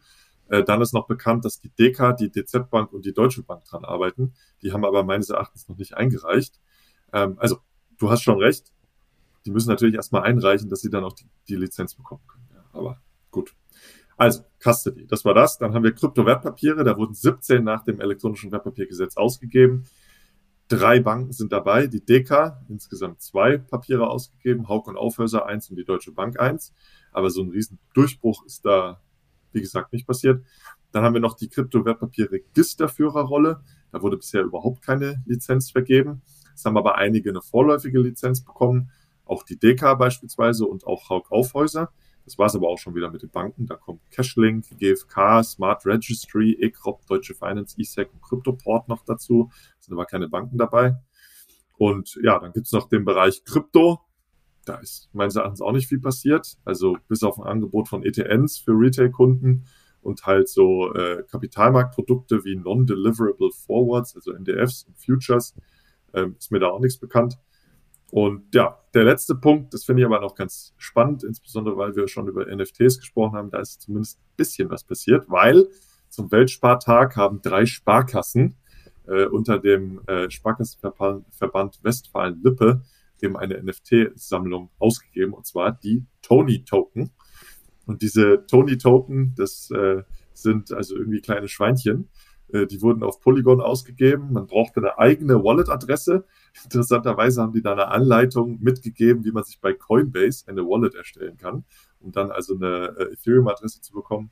Naja, von den 1000 verfügbaren NFTs wurden 376 gemintet. Ähm, und ja, drei Sparkassen haben mitgemacht, Düsseldorf, Märkisches Sauerland und Ennepe Ruhr. Ähm, gut, die haben sich da mal probiert. Also, weiß nicht, wie ihr es seht. Ich habe Jein gesagt. Jetzt sind wir eigentlich zu Ja. Also, ich glaube, ich Also, ich sehe es, ich tendiere ehrlich, ehrlich, gesagt wie Alex zu Nein. Also ich, ich finde ähm, Adoption, es wird mehr, ja. Mich stört so ein bisschen dieses stark. Also ich finde nicht, dass die Adoption stark zugenommen hat. Ähm, und natürlich auch dieses Thema Crypto Custody würde ich auch sagen, nein. Wir hatten ja auch am Anfang darüber geredet, dass die Sparkassen war ja die Hoffnung, dass die das anbieten und dann mehr Banken folgen. Ist nicht passiert. Also ich würde sagen, es wird mehr, wie, wie bei meiner CBDC-Prognose auch, aber ich würde sagen, dass es ein bisschen zu optimistisch war im Nachhinein. Und du hast einen der erfolgreichsten Player im Bankensektor, hast du vergessen, Manuel, im Kryptobereich, und zwar das Bankhaus Scheich oder Tradias. Also die war ja, ja, ist ja auch eine Bank, ja, ähm, ja, und die waren vermutlich eine der wenigen, die äh, ganz, ganz gutes Geschäft gemacht haben. Ähm, natürlich auch ja. sehr kryptobezogen. Ja, die haben zwar auch tokenisierte Assets ausgegeben, die arbeiten da mit Cashlink zusammen. Ähm, aber ja, ich, wie guter gesagt. Punkt, guter Punkt, guter Punkt. Aber dann ist ja, rei reicht, reicht auch nicht fürs doch, Bier. Doch, es tendiert immer rein. Guck mal, wir wollen doch also Bier ich, trinken. Ich, Niemand ich bin Bier. so fair, ich bin so fair, dass ich den Punkt hier bringe, aber das reicht nicht, Manuel. Das reicht nicht. Wir wollen doch mal was trinken. ja, du, also Leute, insgesamt war das hier eine relativ durchschnittliche Performance. Also, man muss ja fairerweise sagen, wir haben ja gesagt, wir wollen ja so mutige, mutige Vorhersagen treffen. Das machen wir jetzt auch gleich für das nächste Jahr. Ich denke, es waren auch ganz, ganz spannende Vorhersagen, aber es ist nicht eingetroffen und das, was, was das Ganze noch unterbietet, ist allerdings unsere äh, Preisvorhersage für das Jahr 2022. oh yeah. äh, da waren wir nicht nur ein bisschen daneben, sondern da waren wir meilenweit daneben. Also wir standen Ende 2021 bei einem Preis von 45.000 US-Dollar ungefähr, kamen da äh, gerade runter, glaube ich, von, von einem All-Time-High. Ich glaube, das war schon 2021 das All-Time-High, oder? Mit, mit irgendwie 66.000 ja. oder 65.000. Ja. Ja, äh, und hatten dann Price Predictions für das äh, Jahresende 2022. Ich weiß gar nicht, ob ich die jetzt hier vorlesen soll, aber äh, die waren teil teilweise sechsstellig. Jonas, möchtest du vielleicht mal die, die Price Predictions zusammenfassen, die wir gemacht haben? Ich finde, ich hatte das so schön argumentiert auch, meine Prognose, aber es ist leider knapp nicht eingetroffen. Also ich hatte damals einen Kurs von ja, ungefähr 114.000 äh, äh, Dollar vorhergesagt. Das sind ziemlich genau 100.000 Euro.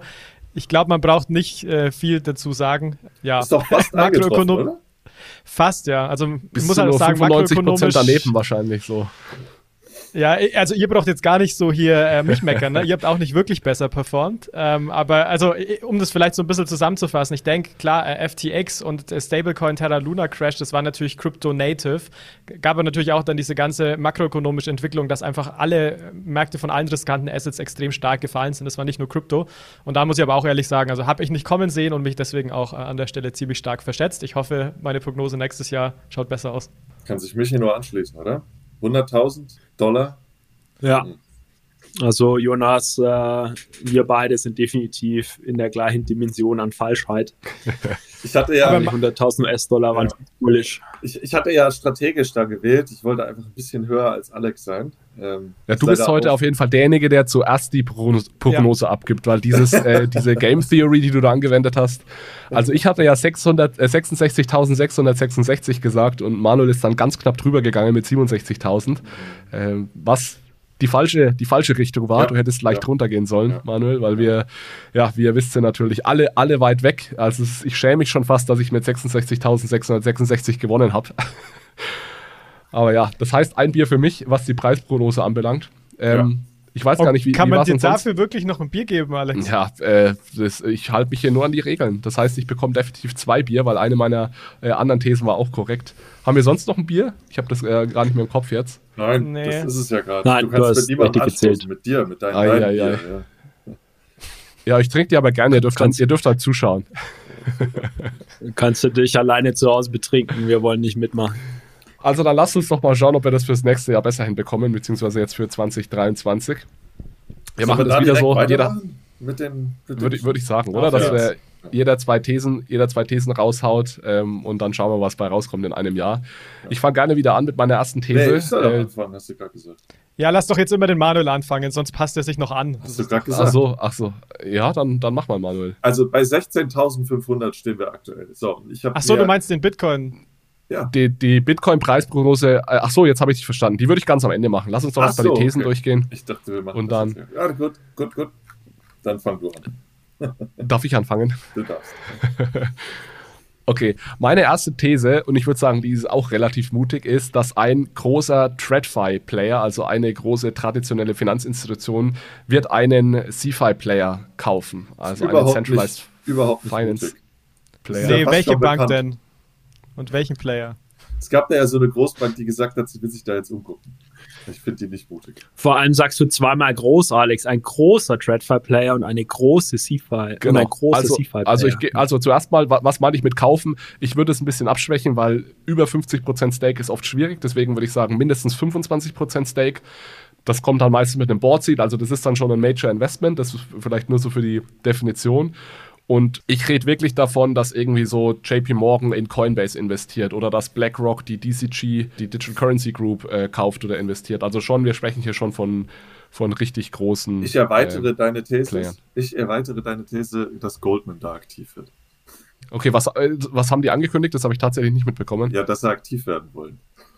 dass sie aktiv werden wollen. Ja, ja also Goldman ist sicherlich auch ein, ein, ein ganz großer Kandidat. Auch City, äh, Citibank wäre ein Kandidat. Ja, ja. Na gut, passt für mich. Aber ich, krieg dann ein halbes Bier dazu. das offen, ja.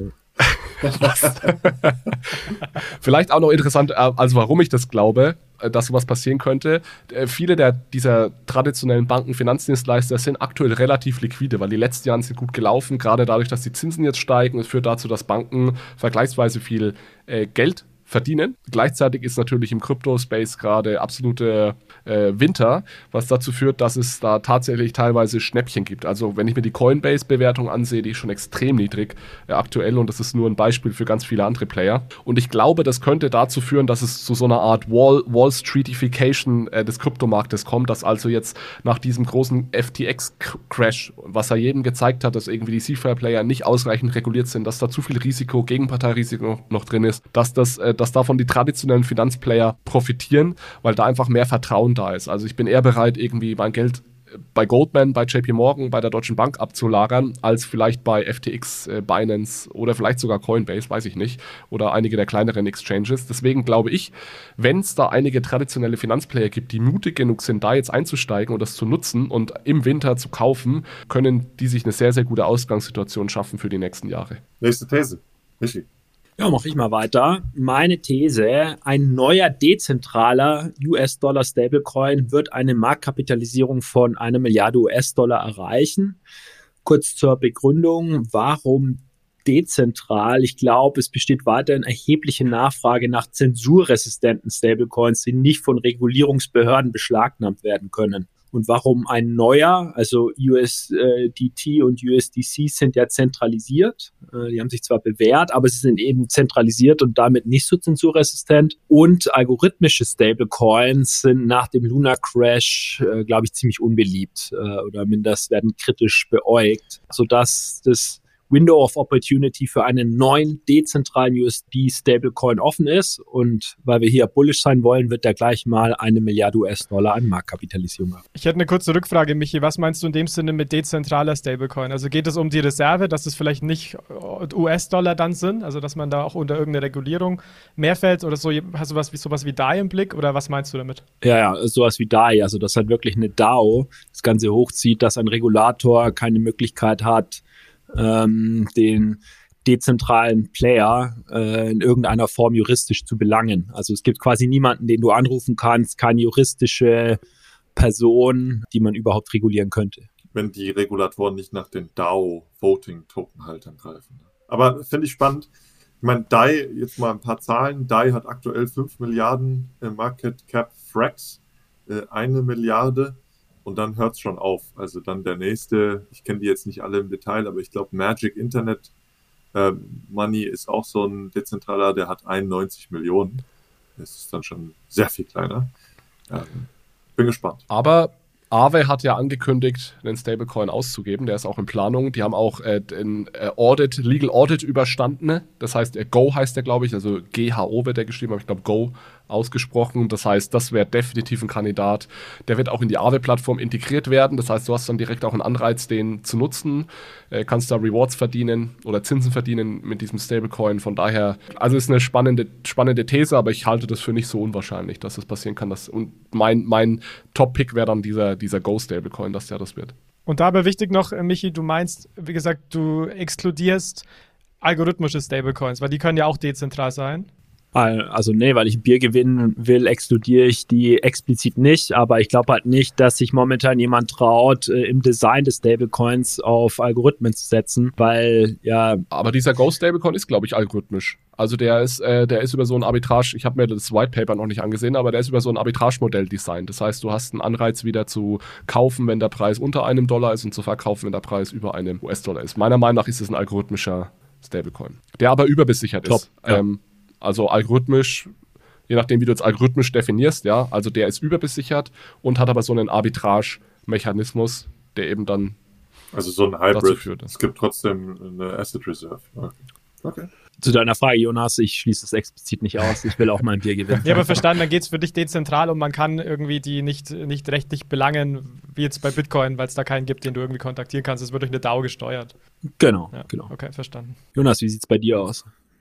Genau, dann mache ich äh, gerne mal weiter. Und so habe ich wieder eine Prognose zu CBDCs mitgebracht, ähm, wie letztes Jahr. Hoffentlich dieses Jahr ein bisschen erfolgreicher. Und zwar würde ich sagen, dass nächstes Jahr, also Ende nächsten Jahres, Länder, die mehr als 50 Prozent der Weltbevölkerung ausmachen, bereits eine Retail-CBDC entwickelt haben und diese testen werden. Also das heißt, dass ich erwarte, dass Länder, die mehr als 50 Prozent der Weltbevölkerung ausmachen, quasi im Pilotstadium von einer Retail-CBDC sind. Also ich glaube, dass nächstes Jahr das Jahr wird, wenn es rund um technische Entwicklungen von CBDCs global geht. Ähm, und heute ist es ja so, dass knapp 36 Prozent der, ja, der, also gemessen an der Weltbevölkerung hier ähm, schon in dem Stadium sind, nämlich China, Indien und Nigeria. Und ich würde eben glauben, dass das von 36 Prozent auf über 50 Prozent steigt, weil Länder wie Russland, Indonesien, Brasilien, Türkei, Japan, Mexiko wirklich auch schon ja, sehr weit sind, wo ich glauben würde, dass nächstes Jahr diese Länder auch in den Pilotstart, äh, Pilotstatus oder ins Pilotstadium ähm, ja, einsteigen werden.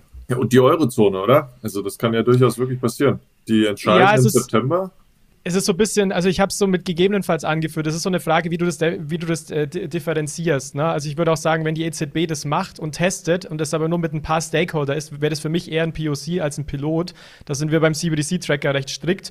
Aber ja, ich würde das mal je nachdem, was, in den, was im nächsten Jahr rauskommt, ähm, das heißt, gegebenenfalls damit runterpacken. Das heißt, testen ist wirklich so, was jetzt Indien und China macht. Die geben das äh, in manchen Pilotstädten aus, dass die wirklich schon Transaktionen, echte Transaktionen durchführen können. Genau, also immer ah. mit Real, mit Real World User. So würde ich es zumindest in dem CBDC-Kontext definieren. Verstanden, ja. verstanden.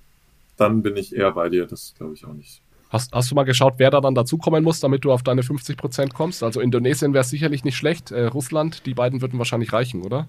Nicht, nicht ganz, ähm, fast, also müsste noch ein bisschen mehr sein. Aber wenn dann wirklich so Brasilien, Türkei, Japan, wenn da noch mal so ein paar Prozentpunkte dazukommen, dann wären wir, denke ich, schon äh, bei den 50 Prozent. Aber ich will natürlich jetzt nicht alle hier festlegen, ne? weil ich will ja mein Bier dann auch nicht für die Länder, sondern für die über 50 Prozent verdienen. Gut, dann meine erste These. Ich denke, das Jahr 2023 wird das Jahr der Security Token. Ähm, ich glaube, die Security Token Issuance und aber auch der Handel die werden anziehen. Also wir werden weitere Tokenisierungsplattformen von Banken sehen, die werden auch zunehmend einsatzfähig. Es werden also mehr Anleihen begeben ähm, und äh, dann auch via dem europäischen DLT-Pilotregime und auch dem äh, UK-Äquivalent gehandelt werden. Die Ausgabe und der Handel wird auf privaten Blockchains vorläufig äh, passieren. Aber, und jetzt kommt der Caveat, das Volumen wird in keiner Weise hoch sein. Ausgabe und Handelsvolumen. Und ja, das ist nicht jetzt so direkt äh, schwarz und weiß quantifizierbar, aber ich äh, kenne mich auch damit Handelszahlen äh, zu wenig aus, bin ich ganz ehrlich, um jetzt das da irgendwie einschätzen zu können und da eine Spannbreite auszugeben. Aber ich sag mal so, wenn wir also sehen werden, dass ähm, das äh, Thema total durch die Decke geht, dann bin ich bereit zu sagen, ich habe verloren, weil ich gesagt habe, dass das Volumen in keiner Weise hoch sein wird. Äh, das heißt also, ja, ich, ich gehe davon aus, dass da einiges passieren wird. Es werden einige Pilottransaktionen stattfinden, es werden einige Bonds geissued, möglicherweise auch mit einem äh, Cash-Lag gesettelt werden auf der Blockchain. Aber so zum riesigen Durchbruch wird es noch nicht führen. Aber ich denke schon, dass da einiges äh, passieren wird. Also das ist so weich formuliert, dass du da eigentlich nur gewinnen kannst. Äh, Ach komm. Es wird ein bisschen was passieren nächstes Jahr, aber nicht zu viel.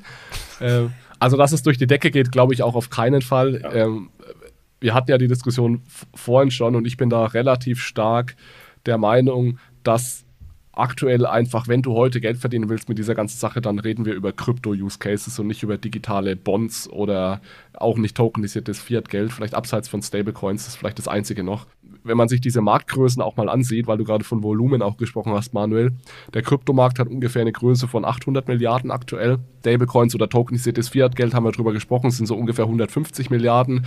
Und diese tokenisierten Assets sind meiner Meinung nach deutlich unter 100 Milliarden, also diese Security-Token oder Tokenized Securities. Und das ist nicht nur ein geringes Volumen, sondern es sind auch alles Proof of Concepts und es gibt vor allem keinen liquiden Sekundärmarkt. Das heißt, wir reden hier wirklich über einzelne Projekte, durchgeführt von einzelnen ja. Finanzmarktteilnehmern. Da geht es mal um eine Transaktion und den Primärmarkt, dann wird es verkauft, dann wird so behelfsmäßig, wird irgendwie Fiat-Geld tokenisiert für diese eine Transaktion. Also da sind wir noch relativ weit davon entfernt, meiner Meinung nach, da einen liquiden, skalierbaren Zweitmarkt zu bekommen und den braucht es, damit dieses Thema abhebt. Ja. Der Grund, warum ich das so spannend finde, ist, wenn man sich das Potenzial ansieht. Ja, weil den Krypto, Kryptomarkt haben wir heute 800 Milliarden. Ich glaube, wenn wir jetzt alle super bullish wären, können wir sagen, vielleicht wird der Kryptomarkt mal 10, 10 Billionen groß, ja, also mehr als verzehnfacht sich vielleicht noch, dann sind wir bei 10 Billionen. Wenn du dir die komplette Anzahl an Assets ansiehst, die es global gibt, dann reden wir davon 1500 Billionen. Also 10 Billionen, sagen wir mal, Potenzial im im Kryptomarkt versus 1500 Billionen Potenzial, was so Assets anbelangt. Natürlich werden die nicht alle tokenisiert werden, aber da reicht ja ein winziger Teil an Tokenisierungspotenzial, um schon ein Vielfaches des Kryptomarktes zu bekommen. Ja, und deswegen ist dieser Markt auch so spannend, aber ich glaube, bis wir dahin kommen, das wird nächstes Jahr noch nicht der Fall sein, das dauert noch länger. Dann bist du ja meiner Meinung. Weil, schau, das DLT-Pilotregime wird starten, ja, in UK wird das Äquivalent wahrscheinlich auch starten und die Tokenisierungsplattformen für Banken werden zunehmend genutzt aber halt eben nicht so, dass du sagen wirst, oh mein Gott, es wird jetzt in Zukunft nur noch alles in Kryptoform äh, begeben werden, sondern äh, ja, es bleibt bei Pilottransaktionen, aber es nimmt halt stetig zu, insbesondere weil wir dann auch den Sekundärmarkt haben. Aber einen Durchbruch wird es nicht geben. Aber mit dem Bier werden wir streng sein nächstes Jahr, Manuel, weil das ist so weich. Also. gut, gut. Vielleicht hat ja der Alex noch eine harte These für uns. Ja, ich habe versucht, auch meine zweite These möglichst quantifizierbar äh, zu machen. Ich habe jetzt auch noch eine Stablecoin-These, allerdings geht es jetzt hier um einen Euro-Stablecoin. Und zwar glaube ich, dass die Euro-Stablecoin-Marktkapitalisierung um äh, rund 1000 Prozent steigen wird nächstes Jahr auf mindestens 5 Milliarden Euro. Aktuell ist die, sind wir, glaube ich, bei 600 Millionen, äh, 500, 600 Millionen. Das heißt, weniger, deutlich weniger als 1 Prozent des gesamten Stablecoin-Marktes sind Euro-Stablecoins, über 99% sind US-Dollar-Stablecoins und ich glaube, dass sich das im nächsten Jahr ändern wird. Es wird die ersten Euro-Stablecoin-Projekte geben. Warum? Haben wir hier auch schon des Öfteren besprochen. Die Zinssituation hat sich geändert in Europa. Wir haben jetzt positive Zinsen und diese positiven Zinsen sind die Voraussetzung dafür, dass ein Stablecoin-Konzept funktioniert. Darüber hinaus, also ein Businessmodell funktioniert, darüber hinaus haben wir jetzt mit der Markets in Crypto Assets Regulation, die kommt zwar erst 2024, aber haben wir, haben wir jetzt eine, ein regulatorisches Rahmenwerk, das uns genau vorgibt, was wir zu tun und zu lassen haben als Stablecoin-Anbieter. Das schafft auch nochmal Sicherheit und deswegen gehe ich davon aus, dass es nicht nur erste Projekte geben wird, sondern dass dieser Markt auch äh, deutlich wachsen wird. Kurze Frage, wollten wir nicht steile Thesen haben? Also 1000% Wachstum im Euro-Stablecoin, vor allem nach deiner weichen These gerade, müsstest du dich äh, eigentlich direkt muten ja, und Martin ganz ruhig fallen. Aber wir, wir, wir haben. Manu ist ganz schön mutig. Wir, wir, haben, wir haben eine kommende Regulierung, die erste Regulierung weltweit im Euroraum. Die Mika, die wird in 23 starten. Ja, dann gibt es halt noch eine 18-monatige Übergangsperiode, aber trotzdem, es gibt den Circle, die sich die schon positioniert. Die startet 24, 1. Januar 24 mit den ersten Ne, 18 Monate nach in, in Kraft treten, also nach Februar wahrscheinlich nächsten Jahres. lange Rede, kurzer Sinn. Ich glaube, das ist eine, das ist ein Quick Win, das ist ein Easy Win. Also ich glaube da ehrlich gesagt selbst nicht dran. Das ist, äh, das haben wir wahrscheinlich eine andere Meinung, eine andere Sicht auf die Dinge. Ich finde das ist extrem bullisch und ich glaube da auch nicht so 100% dran, dass das schon so groß werden wird, weil es zum Beispiel relativ umständlich ist, eine E-Geld-Lizenz zu bekommen und die brauchst du, wenn du Mika äh, compliant einen Stablecoin ausgeben willst. Das dauert alles relativ viel Zeit. Von daher ich rechne mit den ersten Projekten, aber ob wir die 5 Milliarden schaffen, da bin ich ehrlich gesagt selbst skeptisch. Und also als Quick Win würde ich das nicht bezeichnen. Glaubst du, Alex, dass es dann einen Stablecoin gibt, ist, den es heute schon, schon gibt? Also wie irgendwie Stasis Euro oder auch Eurocoin von Circle oder glaubst du, es wird ein neuer? Oder mehrere? Also Circle, mal schauen, was die machen. Da rechne ich fest damit, dass die natürlich nach Europa wollen und wie sie sich da aufstellen. Die brauchen ja dann auch zum Beispiel diese EGL-Lizenz. Meiner, meiner Meinung nach bekommt man die nicht innerhalb von wenigen Wochen. Das heißt, ich weiß nicht, ob die sind da wahrscheinlich auch schon dran, ja. Und ich glaube nicht, dass einer der existierenden der Haupttreiber sein wird, sondern ich rechne da eher mit neuen Moin. Projekten. Die spannende Frage ist eher, werden das Projekte aus dem Fintech-Sektor? Da werden wir 100% Projekte sehen. Oder gibt es eben auch einige größere Player, die sich da vorwagen und sagen, wir, wir versuchen uns da auch daran. Und deswegen bin ich eigentlich skeptisch, weil ich glaube, richtig skalieren wird es, wenn diese großen Player kommen. Aber ich glaube, ich bin mir unsicher, ob die das 2023 schon hinbekommen zeitlich. Ja. Ich glaube, es gibt schon einige Projekte in der Pipeline. Und von daher denke ich, äh, dass da auf jeden Fall was passieren wird. Also ich kann mir das schon gut vorstellen. Gut, gehen wir vielleicht, Michi, zu deiner zweiten These, oder? Alright, was wäre diese Episode, ohne in irgendeiner Form auf CFI und FTX einzugehen? Meine zweite These ist, das Angebot der CFI Kryptobörsen wird im Jahr 2023 in den USA und der EU aufgespalten. Ich glaube eben, dass die Regulierer auf äh, den FTX-Skandal reagieren müssen und äh, dementsprechend eben Custody, Brokerage und Exchange bei den CFI Kryptobörsen in eigenständige juristische Personen aufteilen werden, so mit Chinese Walls dazwischen, ähm, ja, so dass diese drei Geschäftsfelder strikt getrennt sind, was ja eben bei FTX genau nicht der Fall war. Und gleichzeitig ist es ja im Traditional Finance oder TradFi bereits der Fall, dass man äh, Geschäftsfelder äh, wo nötig trennt und das Ziel ist natürlich, ein weiteres FTX unter den CFI-Kryptobörsen zu vermeiden. Ich frage mich so ein bisschen, wo das herkommen soll. Also ich kann mir gut vorstellen, dass das langfristig so sein wird, aber so Regulierungsinitiativen dauern ja normalerweise ein, zwei Jahre, bis sie ausgearbeitet sind und dann nochmal ein, zwei Jahre, bis sie in Kraft treten. Und mir ist zumindest jetzt aktuell keine Initiative bekannt, die genau diese Trennung anstrebt. Richtig, also das ist auch die Bullishness, äh, quasi die, die Geschwindigkeit, weil Regulierung braucht ihre Zeit. Ich glaube halt schon, dass es ein politisches Muster ist, dass Politiker gerade auf so Extremevents dann relativ zügig mit steilen Forderungen reagieren. Ich glaube, momentan ist der Crypto-Space und halt auch Polit Politik noch damit beschäftigt, zu verstehen, was da los war. Kann mir schon vorstellen, dass da im Januar die, die steilen politischen Forderungen zunehmen. Also ich bin da auch so ein, so ein bisschen skeptisch. Ich glaube, was wir schon sehen, einfach mehr regulatorische Klarheit auch in den USA. Da ist ja auch so eine Kryptoregulierung eigentlich schon längst überfällig. Das könnte ich mir gut vorstellen, dass das nächstes Jahr kommt. Wo ich so ein bisschen skeptisch bin, ist einfach, dass man, ob man wirklich Projekte eingrenzen kann, die jetzt in anderen Jurisdiktionen wie jetzt USA oder Europa angeboten sind. Weil was du ja nicht darfst, ist, wenn du keine Lizenz hast, aktiv Werbung zu machen. Du darfst aber natürlich online zum Beispiel gefunden werden. Also wenn ich jetzt sage, ich möchte aber bei einer Börse auf den Bahamas mein Geld anlegen, dann, dann würde ich das als Kunde auch dürfen müssen, was ich persönlich auch für richtig halte. Also deswegen, ja, ähm, bin ich da auch so ein bisschen skeptisch.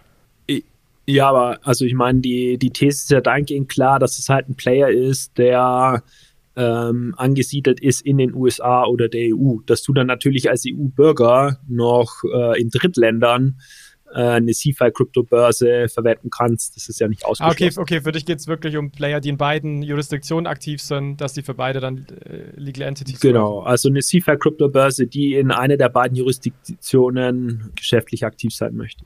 Ich finde die These deswegen spannend, weil ich mir ganz gut vorstellen kann, dass sich das ohne Regulierung in diese Richtung entwickeln wird. Also wir haben ja heute auch die Situation, dass wir unsere Banken und Broker haben, die dann für uns auf der Börse die Transaktionen ausführen, aber wir halten ja nicht auf der Börse unser Geld. Das heißt, es ist ja schon relativ komisch, dass wir auf Börsen dann auch gleichzeitig Konten haben und unser Geld halten. Ich glaube, dass sich das, wenn dann größere Banken zum Beispiel in dieses Crypto-Game einsteigen, automatisch lösen wird, dass ich dann eher mein Depot bei der Bank habe und eben über die Börse dann äh, handel. Außer natürlich, es gibt Börsen, die sich dann auch Banklizenzen holen. Das möchte ich nicht ausschließen, dass Coinbase dann irgendwann mal eine Banklizenz hat. Und dann ist es ja aber auch äh, ordentlich reguliert und äh, fair, dass dann Coinbase auch Konten anbietet zum Beispiel. Alles klar, ziehen wir weiter zu Jonas. Genau, gerne. Und zwar ist meine zweite These, dass fünf deutsche Institute von der BaFin die Krypto-Verwahrlizenz bekommen werden und auch, dass da ein, zwei Überraschungen äh, dabei sein werden. Manuel, du hast es ja vorhin schon extrem gut erklärt, wo wir hier aktuell stehen. Also bislang ist es so, dass fünf Unternehmen die Krypto-Verwahrlizenz bekommen haben. Im letzten Jahr sind tatsächlich nur ein bis zwei äh, dazugekommen. Ähm, soweit ich informiert bin, gibt es bislang um die 20 Bewerbungen für diese Lizenzen. Im letzten Jahr sind fünf dazugekommen, also nur damit man so ein bisschen Gespür für die, für die Zahlen bekommt. Es sind auch, wie du es vorhin gesagt hast, Manu, noch viele Entscheidungen offen. Zum Beispiel Commerzbank hast du genannt. Ähm, auch Binance hat einen Antrag eingereicht, wo man noch auf, auf Rückmeldung wartet und natürlich die anderen äh, Kandidaten auch. Ähm, und es sind, es sind ja auch nicht alle Antragseinreichungen öffentlich. Also da gibt es sicherlich auch noch mehr. Und ich würde einfach ähm, sagen, dass es da jetzt einen langen Backlog gibt, wo einfach ein paar mehr jetzt bewilligt werden. Das ist einfach so der, der Lauf der Dinge. Ähm, ich glaube aber auch, dass dieses Mika-Thema dieses, ja, die Krypto-Verwahrlizenz ein bisschen vorantreiben wird, weil wenn du eine Krypto-Verwahrlizenz hast, bekommst du ein vereinfachtes Verfahren, um auch eine Lizenz nach Mika zu bekommen, wo ich einfach der Meinung bin, dass das ähm, ja auch diese, dieses Thema Krypto-Verwahrlizenz noch vorantreiben wird. Also das sind für mich so zwei positive Entwicklung, die ich erwarte. Ich erwarte aber auch, ehrlich gesagt, dass die BaFin jetzt noch so einen Ticken genauer hinschaut, auch nach FTX und vielleicht bei einer Frage, die man so 50-50 stellen kann oder nicht, die dann doch mal stellt. Aber ich würde sagen, netto, dass es fünf fünf mindestens fünf deutsche Unternehmen oder deutsche Institute diese Lizenz nächstes Jahr bekommen, was deutlich mehr wäre als dieses Jahr. Ähm, ja, bin gespannt, was ihr davon. Ja, alles ja. andere fände ich irgendwie echt äh, problematisch, ja. muss man ganz ehrlich sagen, weil da stecken noch so viele ja. in der Pipeline.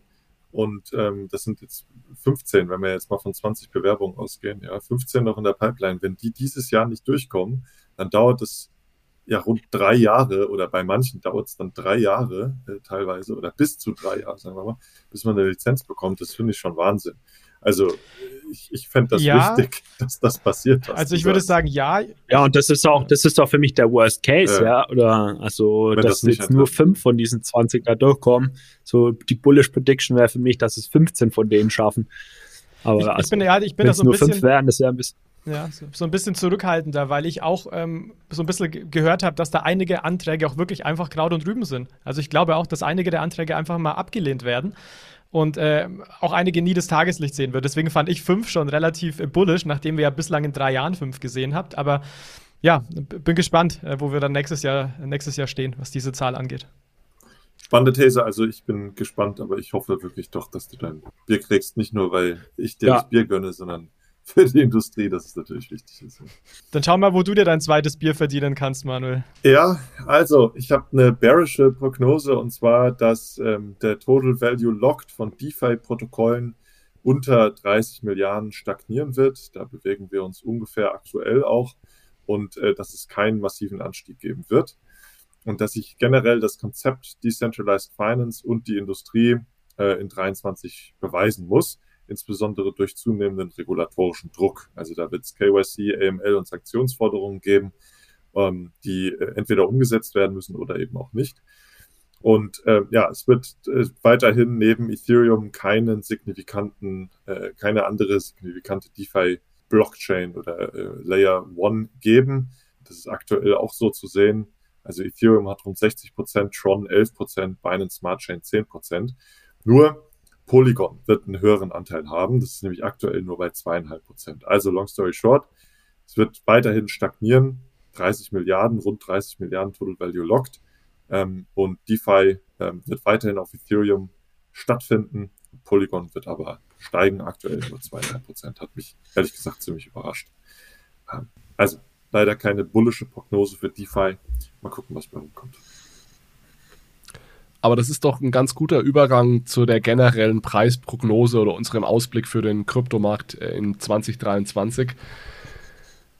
Ja. Kommen wir vielleicht mal zu den Preisprognosen oder auch eurer Einschätzung, wo, wo sich denn dieser Markt hinbewegen wird in, im Jahr 2023. Und Manuel, nachdem du letztes Jahr die Ehre hattest, letzter zu sein, darfst du dieses Jahr beginnen. Wir machen es vielleicht mal so, dass wir sagen, äh, wo, wo steht der Preis Ende des Jahres 2023, aber auch was ist das High und das Low? Also was erwartest du so während des Jahres? Haben wir da Riesenausschläge oder eher weniger Volatilität dieses Jahr? Äh, interessiert mich, was du da dazu denkst. Ja, also aufgrund der makroökonomischen Entwicklung mit steigenden Zinsen, hohem Inflationsumfeld ähm, und genereller Skepsis durch die ganzen Pleiten dieses Jahr im CFI-Bereich, denke ich, dass sich diese Stagnation leider fortsetzen wird und ähm, dass wir also ja, uns seitwärts bewegen. Wir sind aktuell bei 16.500. Meine Year-End-Prognose sind 15.000 US-Dollar und das wird so zwischen 10.000 und 20.000 US-Dollar ungefähr schwanken eher bearish. Also wenn du sagst zwischen 10 und 20.000, dann rechnest du ja damit, dass es durchaus nochmal um 30 Prozent oder mehr äh, nach unten gehen kann. Ja, also in der Spannbreite wird es traden. Ich denke, die Volatilität wird aufrechterhalten. Ich meine, diese Volatilität 10.000 bis 20.000 ist auch äh, gewaltig, das sind 100 Prozent. Ähm, aber ja, 15.000 äh, ist, das, ist das Jahresziel oder Jahresendpreis. Bin gespannt ob ihr euch da auch einreihen werdet, jetzt nach meinem Anker, den ich gesetzt habt, oder was ihr, was ihr so habt. Ich hoffe, ihr habt äh, euch die Prognose jetzt euch vorher schon überlegt. Jonas, möchtest du als nächstes? Gehen wir von unten nach oben. Jonas? Ja, okay, von mir aus wird der zweite Anker gesetzt. Also ich muss sagen, Manu, ich teile die, die makroökonomische Einschätzung. Ich glaube, wir werden jetzt, es wird ein paar Jahre dauern, bis wir wieder auf All-Time-High kommen. Also das erwarte ich fürs nächste Jahr nicht, äh, auch weil wir einfach wirtschaftlich noch so viele Herausforderungen haben, Energie, Inflation und so weiter und so fort. Ähm, ist aber viel Gerede, ich will ja auch konkrete Zahlen nennen. Ich bin insgesamt habe ich trotzdem das Gefühl, glaube ich, dass der Kryptomarkt nächstes Jahr wächst. Deswegen, ähm, trotz der Umstände, glaube ich, dass es Faktoren gibt, die das vorantreiben. Deswegen schmeiße ich mal ähm, 25.000 Euro, äh, Dollar in den, äh, in den Pot als zweite Zahl. Das wäre natürlich heute gesehen 50% Wachstum, also eigentlich extremer Anstieg. Ähm, warum würde ich das argumentieren? Ich glaube einfach, dass sich der Markt langsam wieder äh, erholt, zumindest Richtung Ende nächsten Jahres. Ähm, ist es ja auch 2024 wieder das Halving, wo ich mir auch vorstellen könnte, dass es so leichte positive Effekte an der Stelle gibt. Ähm, hinsichtlich der Bandbreite würde es mich aber ehrlich gesagt auch nicht überraschen, wenn wir, ähnlich wie es Manuel gesagt hat, auf vielleicht 12.000, 13.000 nochmal fallen, wenn jetzt wirklich auch noch ein großer Player ähm, ja, gibt ja, gibt ja ein paar Kandidaten dann doch äh, unter Probleme geraten, aber ich glaube, dass wir uns davon wiederholen und deswegen auch über den 15.000 von Manuel stehen und deswegen Jahresende würde ich sagen 25.000 US-Dollar. Und das ist dann auch dein High?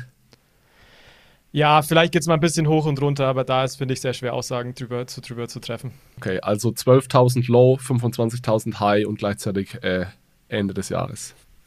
Gut, vielleicht Michi.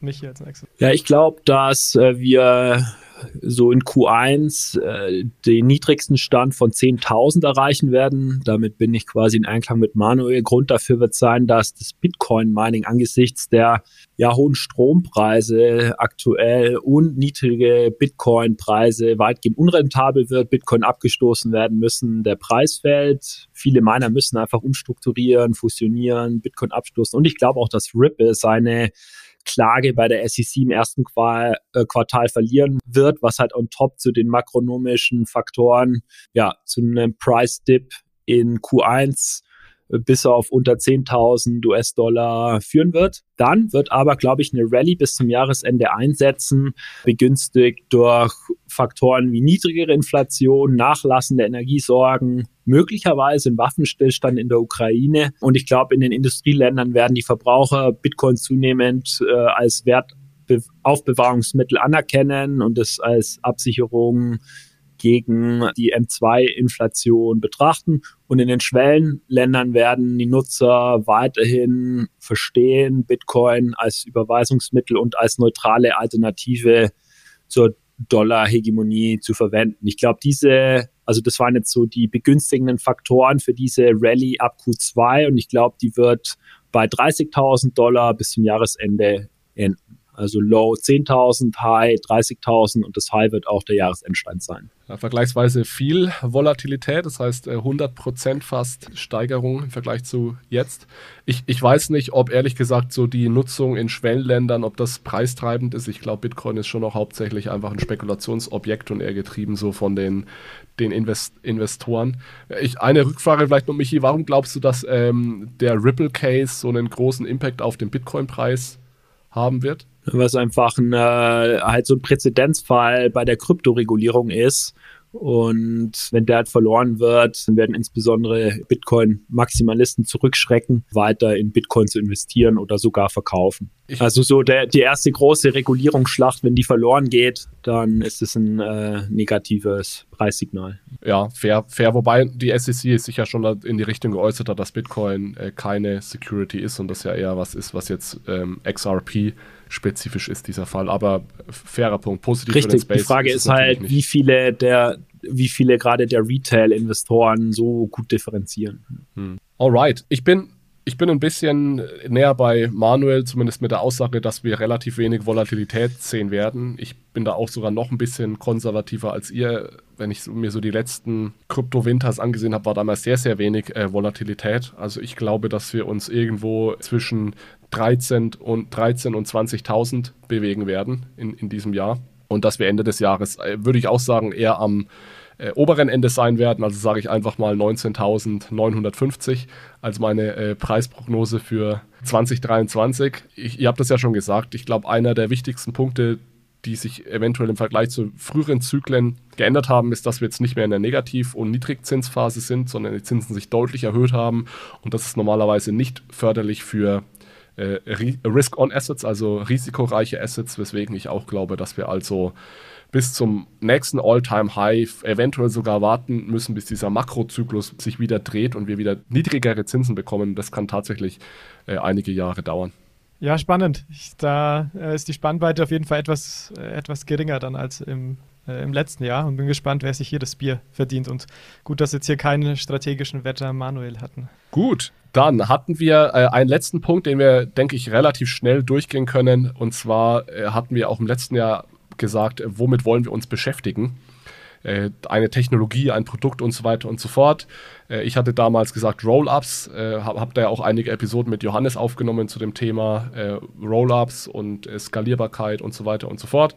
Ich mache das mal ganz kurz für euch durch und äh, schauen, schauen, ob jemand Kommentare hat. Michi, du wolltest dir Timeless näher ansehen. Manuel, du wolltest dir die Funktionsweise privater äh, Permission Blockchains näher ansehen. Jonas, du wolltest dir das Metaverse näher ansehen. Ich glaube, so 100% geliefert haben wir nicht, was diese Vorhersagen anbelangt, beziehungsweise Jonas, für dich hat Michi geliefert, weil er hat sich das Metaverse angesehen. Aber vielleicht, vielleicht deswegen an Michi und Manuel die Frage, ob ihr vorhabt, äh, das noch nachzuholen und euch Timeless beziehungsweise private Blockchains noch näher anzusehen für 2023. Ja.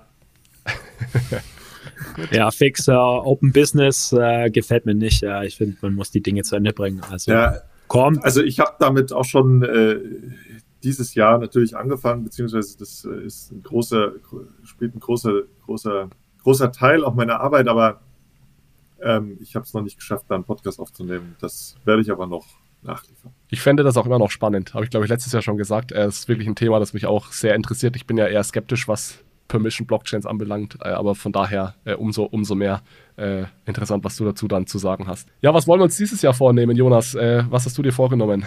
Genau, also ich habe mir vorgenommen, mir mal Polygon ein bisschen näher anzuschauen, weil man so viel sieht, dass da so viele Projekte jetzt auf Polygon ähm, entwickelt werden. Wir haben es vorhin schon gesehen, rund um NFTs und ich aber da einfach noch mehr in die Technologie reingehen äh, möchte. Ich muss gleich dazu sagen, ich muss gucken, ob ich da eine extra Episode dazu mache, weil wir bislang ja nicht irgendwie spezielle Coins oder, oder, oder Blockchains eine Episode machen, aber ich werde mir es auf jeden Fall äh, mal näher anschauen und das irgendwie auf jeden Fall in irgendein Episodenformat auch dann integrieren. Spannend, finde ich gut. Ich will mir die Digital Asset Holding genauer ansehen mit ihrer DAML Smart Contract Language. Und äh, das ist für mich über das Jahr eigentlich immer ein großes Fragezeichen gewesen. Ich verstehe es auch noch nicht 100 Prozent. Ähm, und das will ich mir auf jeden Fall näher angucken. Gut, fair. Man kann jetzt sagen, wir wollen uns nicht Einzelprojekten angucken, aber ich glaube, das ist ganz spannend, dieses Projekt. Es ist eine Private Blockchain-Lösung. Äh, warum ist es spannend? Weil eben hier große Namen mitarbeiten. Also Goldman hat ihre neue Tokenisierungsplattform äh, mit äh, dieser DAML Smart Contract Language gebaut. Da auf dieser oder über diese Plattform wurde ja auch die neue EIB-Anleihe ausgegeben, also die von der European Investment Bank. Die deutsche Börse ähm, hat ihre D7-Plattform damit gebaut. Ähm, die Hong Kong Exchange and Clearing äh, will äh, ähnlich wie die ASX ihr Handelssystem auf die DAML-Plattform heben. Gut, ASX ist gescheitert, die haben das Projekt eingestampft und haben äh, es gestoppt. Mal gucken, was bei der Hong Kong Exchange Clearing ähm, äh, da rauskommt. Aber Lange Rede, kurzer Sinn. Ich finde, es ist ein äh, interessantes Projekt, einfach äh, daher, dass sich große Namen damit beschäftigen und deswegen möchte ich das auch tun. Ja, ich werde mir im kommenden Jahr Microsoft Mesh anschauen. Ich glaube ja, dass Metaverse Adoption eher so im Enterprise Bereich stattfinden wird, also dass eher ein Enterprise Metaverse äh, anfängt abzuheben an Stelle von zum Beispiel Horizon Worlds als so Consumer Metaverse. Und da glaube ich, ist Microsoft Mesh, also Microsofts Versuch, so im Geschäftsumfeld äh, virtuelle Räume zu ermöglichen, der heißeste Kandidat. Und ich bin schon gespannt, es dann persönlich zu testen. Und ich werde mich mit, und das hört sich jetzt eventuell etwas langweilig an, äh, mit Proof of Stake näher beschäftigen. Da habe ich nämlich ehrlich gesagt noch einige Lücken, beziehungsweise meine Kenntnis von Proof of Stake ist nicht so tief wie die Kenntnis von Proof of Work. Da habe ich mich mal, ähm, ganz gut eingearbeitet, habe das Gefühl, das verstehe ich. Bei Proof of Stake habe ich da noch offene Fragen.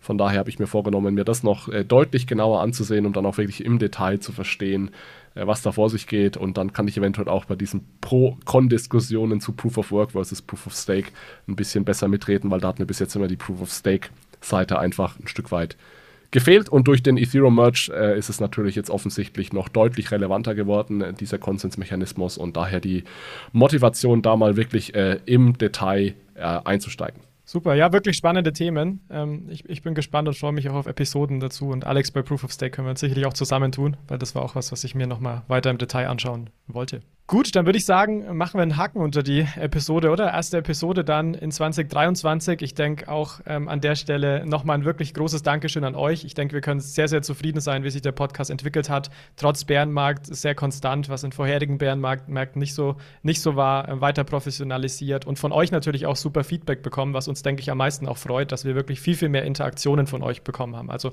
danke für den Support, danke für die Interaktion auf Telegram, auch danke, dass ihr uns bei den Konferenzen, wo wir vor Ort sind, äh, ansprecht ansprecht und mit uns diskutiert. Danke, dass ihr Teil der Community seid. Und unser Ziel ist natürlich, die Education rund um digitales Geld weiter voranzutreiben. Das, das ist eines der Hauptziele im Podcast. Lasst uns das gerne weiter zusammen machen und wo ihr uns natürlich den größten Gefallen tun könnt, auch als Start, als erste Aktion für 2023, wenn ihr den Podcast hört, uns natürlich gerne zu bewerten, uns weiter zu empfehlen an eure Liebsten, an eure Freunde und natürlich auch, wenn ihr möchtet, ähm, gibt es auch eine Möglichkeit, uns finanziell zu unterstützen. Also wir haben da auf der Website ähm, den Reiter Donations, wenn ihr ihr gern einfach uns so ein bisschen unterstützen wollen würde. Wenn es uns geht es, wie gesagt, nicht ums äh, Reichwerden mit dem Podcast, werden wir sicherlich nicht. Uns geht es nur darum, dass wir einfach vielleicht kostendeckend ähm, sein können. Dementsprechend, wenn ihr da den Drang danach verspürt, ähm, könnt ihr das natürlich auch. Bleibt natürlich jedem absolut selbst überlassen und am meisten ist uns sicherlich auch mit den Bewertungen und dem weiteren Verbreiten des Podcasts geholfen. Gut, an der Stelle würde ich sagen, ähm, ja, danke an euch alle auch, auch wieder für die Episode. Und ja, war eine äh, tolle erste Episode für dieses Jahr und würde sagen, in dem Sinne einen guten Jahresstart. Direkt auch mal die längste wahrscheinlich. Ja. genau, vielen Dank fürs Dabeibleiben bis zum Ende. Gute Zeit, guten Start in 2023. Bis zum nächsten Mal. Ciao. Tschüss. Ciao. Frohes neues Jahr. Ciao.